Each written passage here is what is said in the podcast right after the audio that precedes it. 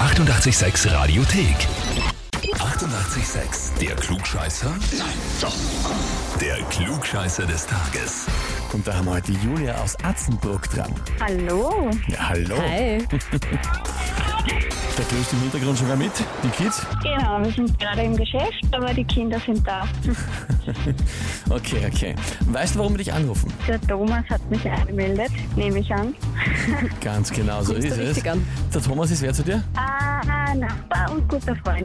Nachbar und guter Freund. Der hat geschrieben, ich möchte die Julia zum Klugscheißer des Tages anmelden, weil sie eigentlich ein lieber Mensch ist, aber trotzdem immer so fürchterlich herumgescheiteln muss. Aber eigentlich ist er der Glückscheißer.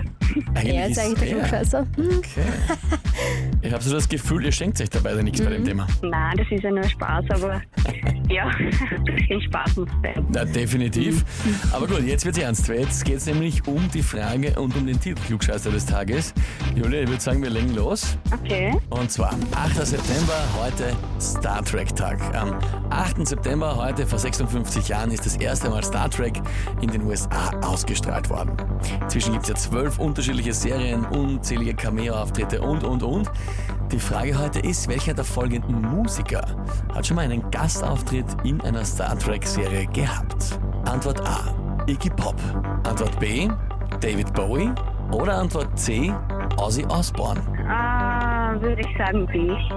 B. David Bowie. Ich habe keine Ahnung.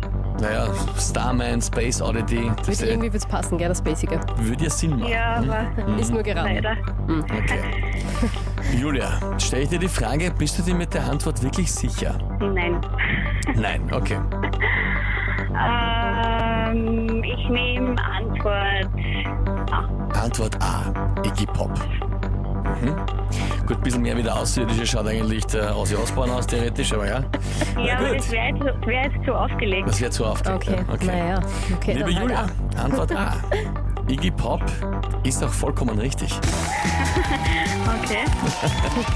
Super, es ist bei der Serie Star Trek Deep Space Nine gewesen, als Iggy Pop aufgetreten ist in der sechsten Staffel, um ganz genau zu sein. Heißt auf jeden Fall für dich, du bekommst den Titel Klugscheißer des Tages, bekommst eine Urkunde und natürlich das berühmte klugscheißer -Häferl. Sehr gut. Vielen Dank. Kannst du es einem in Thomas dann stolz unter die Nase halten. Ja, er hat ja auch schon eins bekommen, also können wir jetzt gemeinsam trinken. Bitte, können Sie über den Zaun gemeinsam anstoßen, der Heferl. Genau, jetzt sind wir beide im Glückscheiß. Super, Julia, danke fürs Mitspielen und einen schönen Tag noch. Liebe Grüße an den Thomas. Dankeschön für den Anruf.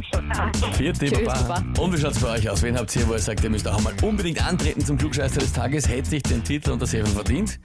Ja, anmelden, Radio 886 AT. Die 88,6 Radiothek.